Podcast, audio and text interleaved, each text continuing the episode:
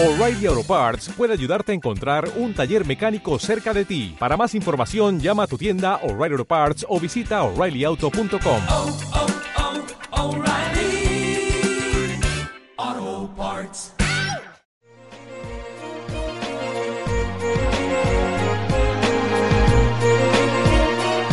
Muy buenas, bienvenida, bienvenido al podcast de disfrutante.es, este podcast en el que comparto contigo pistas, trucos, reflexiones y consejos que me sirven y me han servido para disfrutar más de cada uno de mis días y que espero que hagan exactamente lo mismo para ti y te ayuden a disfrutar más de cada uno de tus días. Este es el episodio número 55 y hoy vamos a ver cuánta aventura hay en tu vida. Empiezo con la definición de la RAE, de la Real Academia Española, del concepto de aventura, que es como suceso extraño, lance, contingencia, mm, suerte, eh, un montón ahí de cosas. Y luego sí, tiene una connotación de aventura amorosa, relación eh, amorosa. El concepto de aventura quizá para mí viene más del deporte de aventura, en el cual ya habla de una actividad física que conlleva un riesgo. Y esa es la parte a la que quiero llegar. La aventura eh, creo que las personas la interpretan de diferentes maneras y es una de las necesidades, según Maslow, de, las pirámide, de la pirámide esta de necesidades humanas, que hay un momento en el cual a medida que vas satisfaciendo las necesidades básicas, pues ya tienes una necesidad de aventura. ¿Y cómo interpreto yo esa aventura, que es como creo que la interpretaba también Maslow? Es como esa parte de incertidumbre en tu vida, de riesgo, de contingencia. Hoy he descubierto lo que significa la palabra contingencia, que es como suceso que puede darse o no. Esa parte de aleatoriedad, de azar, de sorpresa. Y es eso, escoger y decir, vale, vamos a, a, entender bien qué significa el concepto de aventura para ver qué es lo que queremos cuando sentimos ese anhelo como de aventura. ¿Por qué te cuento esto y cómo te lo voy a ilustrar con un, caso mío personal? A mí me gusta la aventura en todas sus facetas de deporte de aventura, sobre todo pues eso, en entornos de naturales, las actividades de aventura o las actividades de riesgo, que la diferencia entre un deporte de aventura y un deporte de riesgo es simplemente que la probabilidad o el riesgo de daño es mayor al final más o menos como lo mismo. Se habla de deportes de riesgo, pero luego le seguimos poniendo la etiqueta y ahora ya es deportes de riesgo extremo. Pero bueno, al final el concepto es ese, ¿no? Que cuando tú haces un deporte que nos dé aventura, parece ser que las normas y lo que puede suceder está bastante acotado, está bastante limitado y siempre tienes acceso a servicios sanitarios más o menos cercanos. Puede ser en el fútbol, obviamente te puedes llevar un pelotazo en la cara y sufrir bastante daño, pero estás en un entorno urbano de manera que la atención sanitaria pues va a llegar antes. Sin embargo, en un deporte de aventura como pueda ser la escalada, claro, tú estás teniendo, realizando tu actividad en un entorno eh, natural y en un entorno normalmente alejado del entorno urbano. De manera que si tienes cualquier percance, ya sea un esguince o lo que sea, el acceso al, al, servicio sanitario, a que te rescaten o a que te atiendan, pues es un poco más complicado. Y vemos pues casos como absurdos de que te tengan que venir a buscar un helicóptero en mitad de la montaña simplemente para un esguince, una cosa que en mitad de la ciudad pues no tiene ningún tipo de problema, pero claro, en mitad de la montaña, donde las condiciones climáticas pueden cambiar y podrías pasar mala noche eh, porque si tienes un esguince no puedes llegar hasta tu coche o no puedes llegar hasta el refugio porque la velocidad ya de, de recorrido baja mucho, pues vas cojeando, entonces no vas a llegar a tiempos al refugio, te va a tocar hacer noche en mitad del monte y allí por las condiciones por la noche pues ya no son las mismas que si estás eh, resguardado en el refugio, ¿no? Entonces, eso es lo que vengo a decirte es que un pequeño incidente que en un entorno urbano no tendría ningún tipo de relevancia, bueno, pues tienes un esguince, pero te puedes manejar. En el monte cambia la película. Más luego ya ni te digo si tu actividad es esta escalada que decimos, entonces lo que puede pasar es que te caigas y te despeñes y entonces el daño ya es bastante considerable y si no te atienden con determinada urgencia, pues puede que tu vida corra peligro, ¿no? Y ahí es cuando vamos a entrar ya en qué cosas son deportes de aventura y qué cosas serían deportes de riesgo. Pero bueno, toda esta historia que sirva para ambientar y ponernos en situación, te cuento ahora la parte personal que es a la que te voy. Como te decía, me gusta la escalada, me gustan todos estos deportes y creo que fue por allá por el 2009 o algo así, estaba haciendo una formación que era monitor de nivel. Era una formación que tenía el gobierno de Castilla y León, creo que la sigue teniendo, y básicamente, para que nos entendamos, era como un evaluador de riesgos en actividades de campamentos. Dejé esa formación, no la llegué a completar porque me estaba volviendo un poquito paranoico. A ver en qué en sentido un poquito paranoico.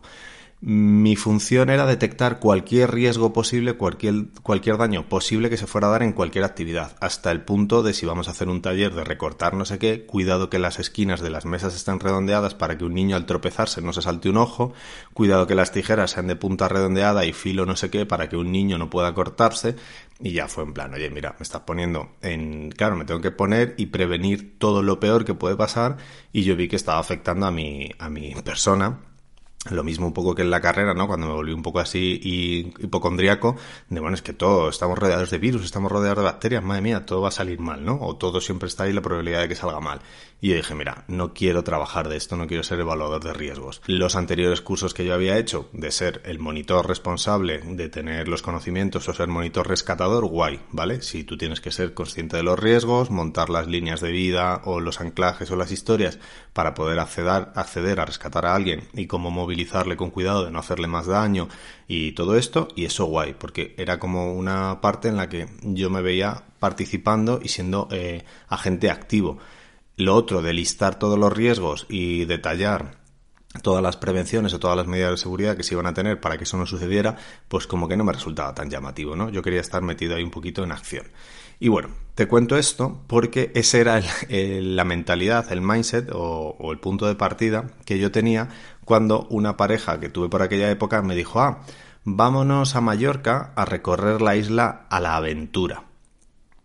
Claro, ahí es cuando me di cuenta que hay un diferente concepto de aventura de una persona que vive o trabaja o se mueve en entornos de aventura de una persona urbana, ¿no? Que su concepto de la aventura era ir sin nada preparado. Y para mí el concepto de la aventura, por lo que te acabo de contar, era ir siendo muy conscientes de todos los peligros que iba a haber y las prevenciones y las medidas preventivas que íbamos a tomar para evitarlos. Por ejemplo, cuando nosotros hacemos una actividad de aventura como pueda ser un barranco, un barranco es bajar por el cauce de un río, más o menos, y claro, un barranco también se suele llamar cañón porque suele estar encañonado. O sea, el río va erosionando y entonces va generando ese barranco o ese cañón. Barranco es como una caída muy grande y un cañón, pues lo que es encañonado. ¿Qué pasa? Que si ahí eh, surge una subida del río o una lluvia fuerte o cualquier cosa eh, meteorológica que tenga que ver con agua, todo ese agua va a acabar en, tu barranco, en tu cañón, de manera que te puede venir una crecida de río y ya eso agüita, ¿no? Fíjate, la gracia, agüita. Cuidado con eso, porque el riesgo, pues eso, tú has preparado esa actividad para un nivel de agua en el río. Si eso sube, pues habrá zonas que ya no se puedan acceder o que no se puedan hacer igual. Más aparte, pues que una subida fuerte y repentina del nivel del río, pues te puede arrollar y todas esas cosas. Todo eso está contemplado y los barrancos se hacen en determinadas fechas, con determinadas condiciones meteorológicas y con a determinadas horas incluso, porque hay veces que hay sueltas de presas y entonces eh, se sabe que a X horas en ese río no se puede estar, o al contrario, justo cuando se suelta el represado y entonces hay agua, se puede hacer el barranco. Y otra cosa más es eso, que a lo largo de todo el recorrido tenemos identificados unos escaqueos, unas salidas de emergencia por si algo surge. Surge que te resbales o que un cliente se resbale, se haga un daño, entonces lo tengas que rescatar o evacuar, ¿vale? Eso es lo que yo considero una aventura. Considerar los riesgos que implica e ir a pasarlo bien, no ir sin nada preparado e ir resolviendo sobre la marcha a lo que esta chica decía a la aventura. Para mí a la aventura era a lo imprevisto, a lo venga, va, y resolvemos con lo que tengas. Claro, ese resolvemos con lo que tengas está muy bien si lo que te apetece es eso, ¿no? Como vivir una experiencia de supervivencia en la naturaleza con conocimiento cero. ¿Qué pasa? Que los que vivimos en ese mundillo, lo de conocimiento cero no lo contemplamos porque somos muy conscientes de todo lo que te conté al principio que cualquier imprevisto o cualquier percance, tú no tienes acceso a unas ayudas o a una asistencia sanitaria. Entonces, eh, lo que te decía al principio, un esguince muy tonto se puede convertir en un verdadero problema, no por el esguince en sí, sino por todo lo que conlleva. ¿Por qué te quiero contar todo esto? Eh, resumiendo un poco, toda esta aventura de Mallorca en bici para mí fue un agobio, porque claro, apenas teníamos nada preparado, más allá de las alforjas, que no sé si incluso las compramos el mismo día que aterrizamos en Mallorca, en un decaldón que había en Mallorca, y rezando de que tuvieran stock. Cogimos unas bicis más o menos preparadas y venga, a buscarnos la vida. A buscarnos la vida en ese sentido de a ver dónde dormimos, que está prohibido acampar en la playa, con lo cual te tienes que ir a no sé dónde, no se puede acampar por defecto en Mallorca, entonces todas las acampadas que hicimos de simplemente poner nuestra tienda de campaña para no dormir al raso eran eh, ilegales o si nos pillaba la Guardia Civil pues tendríamos que desmontarlo. Entonces para mí fue un viaje bastante tenso en ese sentido de, oye, yo no lo he disfrutado, quizá tú al final sí lo has disfrutado, pero porque tenías una persona responsable de encargarse de todos esos riesgos y todas esas contingencias que podían suceder o no y alguien estaba controlándolo. Por ejemplo, el hecho que cuando a media tarde o así yo ya iba buscando un sitio donde dormir. O sea, no iba disfrutando del sentido, bueno, pues ya donde sea paramos y dormimos. No, donde sea paramos y dormimos no, porque igual donde sea paramos y no se puede, porque estamos en un núcleo muy urbano o no hay ningún sitio donde podamos escondernos a montar la tienda de campaña, eh, dejamos unas bicis que, que, las atamos a un árbol, o sea, era un poco complicado. Habrá gente que me diga, mira Dani, te estás complicando mucho la vida, la vida es mucho más eh, sencilla, fluye, relájate, y ahí es a donde quiero llegar, ¿no? ¿A cuál es el concepto que tenemos sobre aventura? Si aventura es ese punto de añadirle ese riesgo o ese punto de añadirle ese descontrol y ese, bueno, venga, déjate llevar y a ver qué pasa. Que a mí el surf me gusta mucho como concepto, todavía no lo he practicado, pero me gusta mucho ese concepto de las olas te vienen y tú aprendes a gestionarlas. Por eso diría que me gusta como el surf teórico, ¿no? De, bueno, la idea de que te viene una ola y tú la surcas y la vas gestionando en vez de dejarte arrollar por ella, me gusta. Esa es la parte que yo digo que si quieres meterle un punto de aventura a tu vida, está guay, pero hazlo, yo creo, del punto, como compartía el otro día, de que aprendemos, no sé si de qué se dice bien, esta es una duda que si quieres eh, resolverme estaré muy agradecido. El otro día compartía que se aprende mucho de los errores o de las caídas y la verdad que estoy de acuerdo, que es cierto que cuando, ya lo he dicho más veces, ¿no? que si te caes en una escalada, por ejemplo, puedes aprender mucho sobre el movimiento, que quizás si no te caes, pues no eres ni consciente del punto de mejora que podrías tener. Pero que el objetivo de aprender de las caídas es poderte levantar y mantenerte vivo después de la caída, con lo cual viva la aventura, pero para mí dentro de un, de un entorno o de unas condiciones y dentro de un control, de que si me pasa algo no sea lo último que me vaya a pasar en la vida, o de que si me pasa algo eh, las consecuencias y el resultado de eso que me pase no hipoteque y perjudique el resto de mi vida. Cuando, por ejemplo, mi madre se preocupaba porque yo fuera a escalar un fin de semana por ahí, yo le decía, mira mamá, a mí me gusta escalar, si me mato o me lesiono hoy, mañana no escalo. Entonces, créeme que soy el principal interesado en que todo suceda con seguridad y con normalidad para poder seguir haciéndolo mucho tiempo.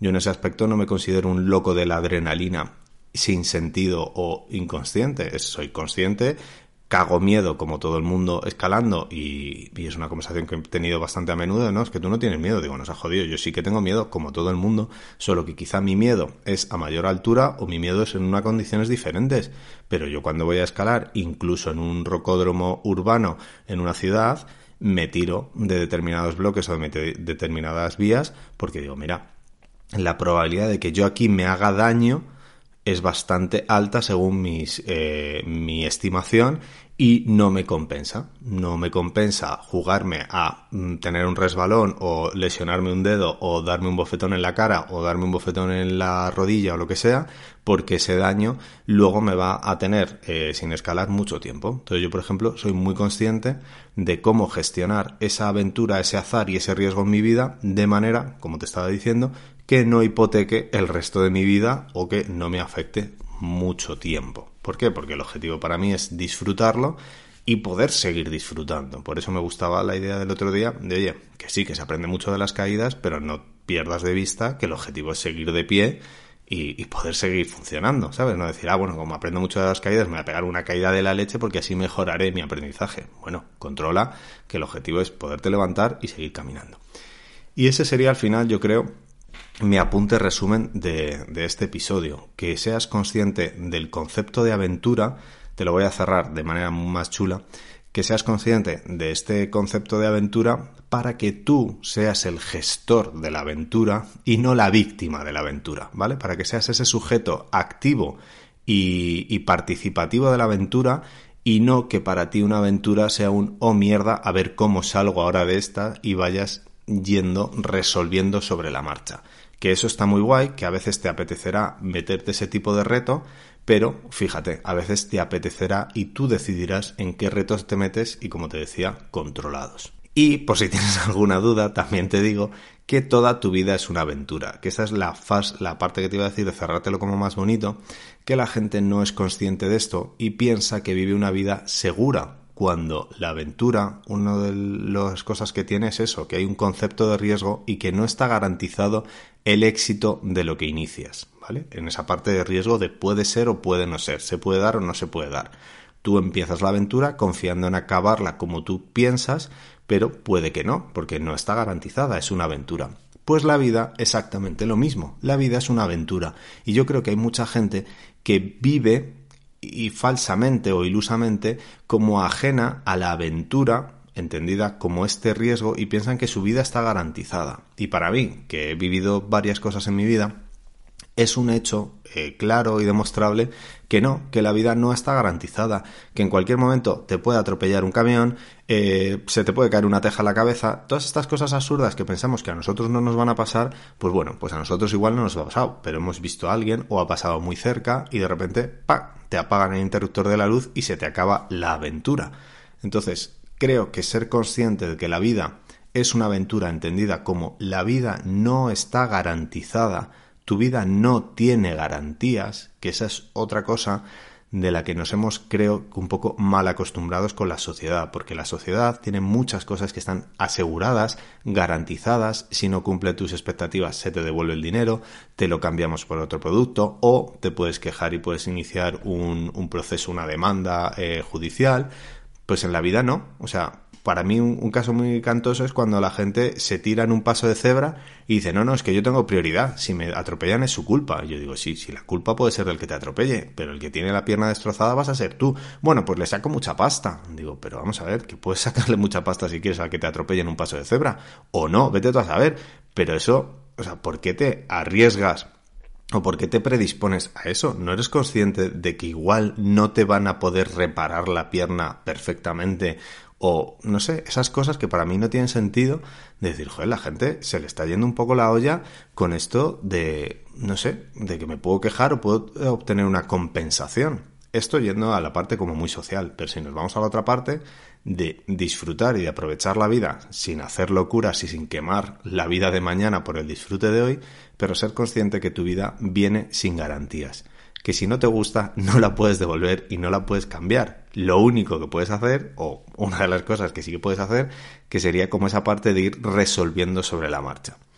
Espero que vayas cogiendo el guiño y la ironía de esto, ¿no? De al final la vida es una aventura que viene sin garantías y esa parte que te digo de intentar ser un poquito más consciente o aumentar, que esa es la idea de este podcast y de este episodio, aumentar tus herramientas y tu capacidad para poder surfear, para poder desenvolverte en esta actividad de aventura que es vivir y que tú puedas disfrutar de la aventura de vivir porque tus capacidades y tu gestión de este azar, de este riesgo de vivir, está por debajo, o sea, perdón, no, tus capacidades eh, están por encima de este riesgo que es vivir, que es cuando yo creo que uno disfruta. Por ejemplo, en el tema de la escalada, como decía antes, tú puedes forzar a decir, oye, me apetece vivir en la incertidumbre y arriesgarme a ver qué pasa, pero dentro de un control. Y habrá otras veces que digas, no, yo estoy bien escalando por debajo de mi grado. O sea, aquí me mantengo bien y me apetece. Yo creo que la vida tiene este juego de equilibrios, ¿no? De coger y decir, ahora me apetece en general, que esa es la otra, que también la gente a veces se flipa un poco con que la aventura eh, implica una absoluta inseguridad. Y es no, no, no. La aventura implica un concepto o un porcentaje de incertidumbre y un riesgo. Pero en general, cualquier actividad de aventura se debería realizar en un entorno con bastante seguridad. Nosotros no podemos vivir permanentemente en aventura, permanentemente en incertidumbre. O sea, esto de sal de tu zona de confort está muy guay como frase, pero vamos a ver, no puedes vivir permanentemente fuera de tu zona de confort porque esto tiene un desgaste energético atencional brutal. Entonces, la mayor parte del tiempo vivimos dentro de nuestra zona de confort, ¿no? Eh, veía ahora una serie, por ejemplo, de espías y pensaba eso, digo, joder, es que cuando estás, eres un espía y estás en una misión y no sé qué, no sé cuál, claro, ¿cómo duermes? O sea, ese momento para tú dormir tienes que sentir un mínimo de seguridad para poder decir, oye, bajo mi atención totalmente para poder dormir y descansar. Pues fíjate, si estuviéramos siempre en constante incertidumbre e inseguridad, no podríamos descansar y nuestra aventura se acabaría muy pronto. Finalmente, para que no desparramarme mucho más en este episodio, creo que te ha podido quedar bastante claro mi propuesta de que seamos conscientes de la parte de aventura que hay en nuestra vida y que seamos nosotros los gestores de esa aventura y no los pacientes de esa aventura, ¿no? No el sujeto pasivo, sino el sujeto activo y promotor de la aventura. Espero que te sirva, espero que, te ayude a contemplar y saborear y disfrutar la vida con todo lo que venga, quizá con esta actitud de aventura, de reto y de desafío. Y como cierre te regalo una cosa que siempre me ha gustado y que he utilizado para ligar, te la regalo por si la quieres usar tú también, que es la frase que dice, aún nos quedan por vivir muchos de los mejores días de nuestra vida. Creo que esa es una actitud muy chula ante la vida, decir, oye, ahora igual estamos pues aquí, en mitad de un barranco, pasando frío porque ha venido una subida o por lo que sea, pero cuidado que este no es el final de la aventura y todavía queda mucho bonito por vivir, por, descubrir, por saborear y por disfrutar, ¿vale? Entonces, quédate con eso, que si algo de tu vida ahora mismo no está como te mola, enfócalo como aventura, como la parte esa riesgosa y menos agradable de la vida, pero que el objetivo de toda aventura es pasarlo bien, no morir, ¿vale? Entonces, pues si esta vida, el objetivo o el final, el final sí que será morir, porque todos en principio vamos a morir, pero que el objetivo de la vida no es morirse. Así que mira a ver si el objetivo de tu aventura aún puede mantenerse y es que disfrutes de esto y con esa actitud, que todavía quedan muchos de los mejores días de nuestra vida por suceder. Así que vamos a por ellos y vamos a disfrutarlos. Te mando un abrazo muy grande, te deseo uno de esos días o uno muy parecido. Espero que disfrutes mucho de ello y hasta el próximo episodio.